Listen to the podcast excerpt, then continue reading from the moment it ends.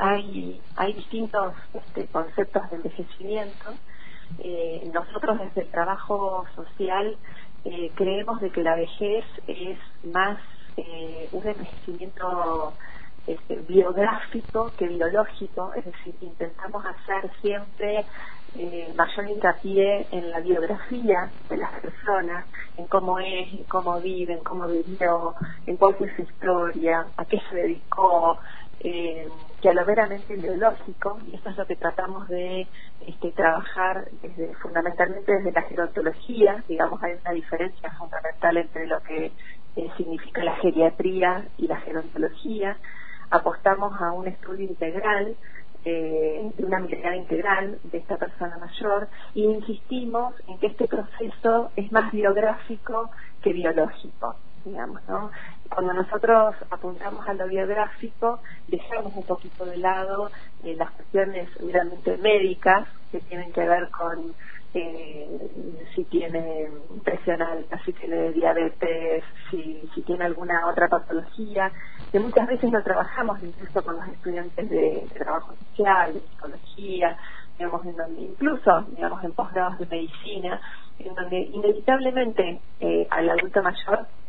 este se le va a hacer hincapié siempre en la cuestión médica. Eso ya está, eso ya, eso ya se, trabaja. Hagamos un poquito hincapié en los factores psicológicos, en los factores sociales. Los factores psicológicos entendidos como esta capacidad adaptativa del sujeto y los factores sociales relacionados a todo lo que tiene que ver con su ámbito afectivo, con su, con su ámbito social.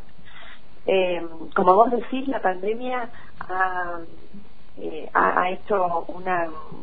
un retroceso o nos ha puesto a todos, ¿no? Sobre todo a las poblaciones más vulnerables, que son los niños y las personas mayores, en un cierto resguardo en su casa, este, algunos más acompañados, otros menos acompañados, pero donde fundamentalmente hay que volver a, trabajar los factores psicológicos, estas adaptaciones que de a poquito este, las personas mayores puedan empezar a insertarse nuevamente en, trabajos en grupo, en trabajos en comunidades, en talleres y a los factores sociales, ¿no? En lo que tiene que ver con, estar relacionado social y efectivamente con otros.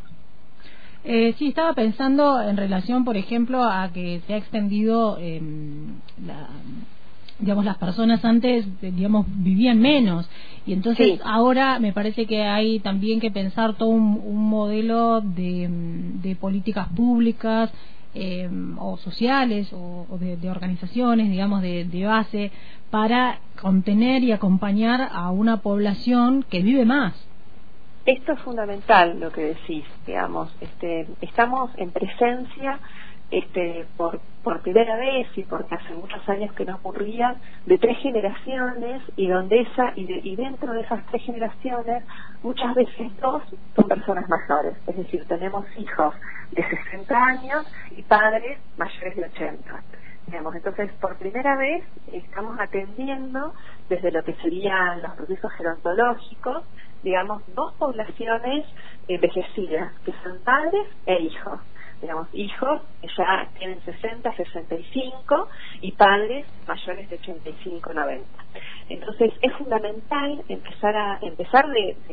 a prevenir, ¿no? Digamos, con una regla de prevención, este, es fundamental que a partir de los 45, 50, uno diga, bueno, a ver, ¿cómo puedo empezar a prevenir algunas demencias, algunas alteraciones del sueño, la cuestión alimentaria, eh, las cuestiones del juego, la recreación, eh, este, este, el ejercicio, este, para poder este, llegar a la vejez este, en un lugar distinto. Eh, las, las, cuestiones sociales, insistimos mucho en las cuestiones adaptativas y en las cuestiones sociales del sujeto, digamos, para poder llegar con lo que se denomina o lo que se conoce como envejecimiento activo y es fundamental lo que vos planteas también, ¿no? Que podamos, eh, hoy tenemos la, siempre decimos, ¿no? Que la, biología se ha hecho lo suyo en poder este, extendernos este, la vida, nos queda a, a, los, al mundo de lo social y de la psicología darle calidad de vida a esos. Y la mejor forma es este, poder este, contar con, con instrumentos, con política pública, con talleres, con recreaciones, con estimulación, que puedan abarcar esa población de 60, 65, hasta 80, 90 años, es decir, tenemos 20, 25 años este, para poder darle calidad de vida a, a estas personas. Sí, estaba pensando también que hay como una eh, valoración negativa estereotipada de la vejez, de cuando uno ya no produce eh, para, para el mercado, digamos como que eh, la gente primero quiere llegar a jubilarse y después cuando se jubila no sabe qué va a hacer. Eh, ¿Cómo podemos acompañar nosotros, digo, desde cada uno de los espacios, quizás eh, primero a deconstruir esta, mm, esta visión negativa sobre la vejez, sobre envejecer, eh, y luego, bueno, digamos, sacarle esa, esa cuestión mercantilista de que es una persona que ya no produce, y entonces, digamos, cómo abordarlos de otro lugar? Sí, yo creo que es eh, fundamental. Ahí eh, tenemos una nueva convención, que es la Convención Iberoamericana por los Derechos de las Personas Mayores. Es una convención que, si bien este, es del 2015, comienza a instrumentarse o, sale del boletín oficial en el 2017. Este, es una convención muy, muy nuevita, realmente es un instrumento de derecho internacional público que, se suma a, a poder trabajar esto que vos planteás que permite un debate eh, acerca de lo que de lo que entendemos por autonomía en relación a las personas mayores, digamos, eh, sostenemos que las personas mayores deben ejercer su autonomía a lo largo de toda su vida, digamos, excepto cuando tenga alguna alguna cuestión degenerativa, demencia o, o Alzheimer o alguna cuestión que, que verdaderamente impida este, llegar a este proceso de autonomía, pero sí no creo que es fundamental este, trabajar lo que la Convención este, plantea tan claramente, es el concepto de autonomía como capacidad jurídica fundamental para el ejercicio de sus, de sus derechos, de su, de su tarea cotidiana, eh, y el concepto de, dignidad y de, igualdad, digamos, que son como ejes vertebrales de esta convención. Eh, es, es, es, fundamental porque, digamos, cuando, cuando se inició la pandemia,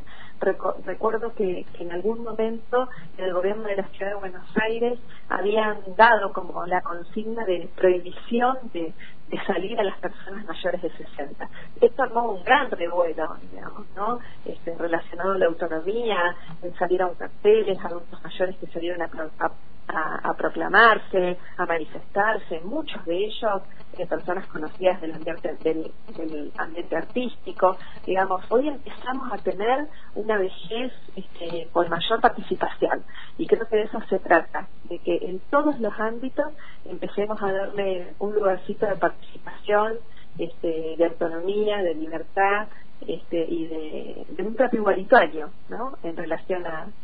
a todas sus capacidades adaptativas, jurídicas, sociales.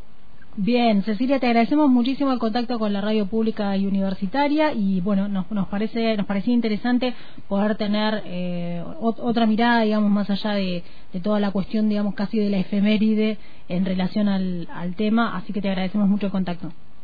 Bueno, muchas gracias, muchas gracias a ustedes y bueno, y la verdad la idea es que, que podamos como empezar a a, deconstruir estos prejuicios que están tan anclados en la sociedad que yo creo que la pandemia este, si ha tenido algo para, para el mundo gerontológico y para quienes nos, dedicamos a eso es eh, hacerlo más visible digamos, hoy podemos este, conversar desde otro lugar, este, desde, incluso desde, los medios de comunicación, se ha tomado el tema con otra relevancia, desmitificando y, y intentando desprejuiciar y que las personas mayores este, verdaderamente sean reconocidas como, como sujetos activos y sujetos de derecho.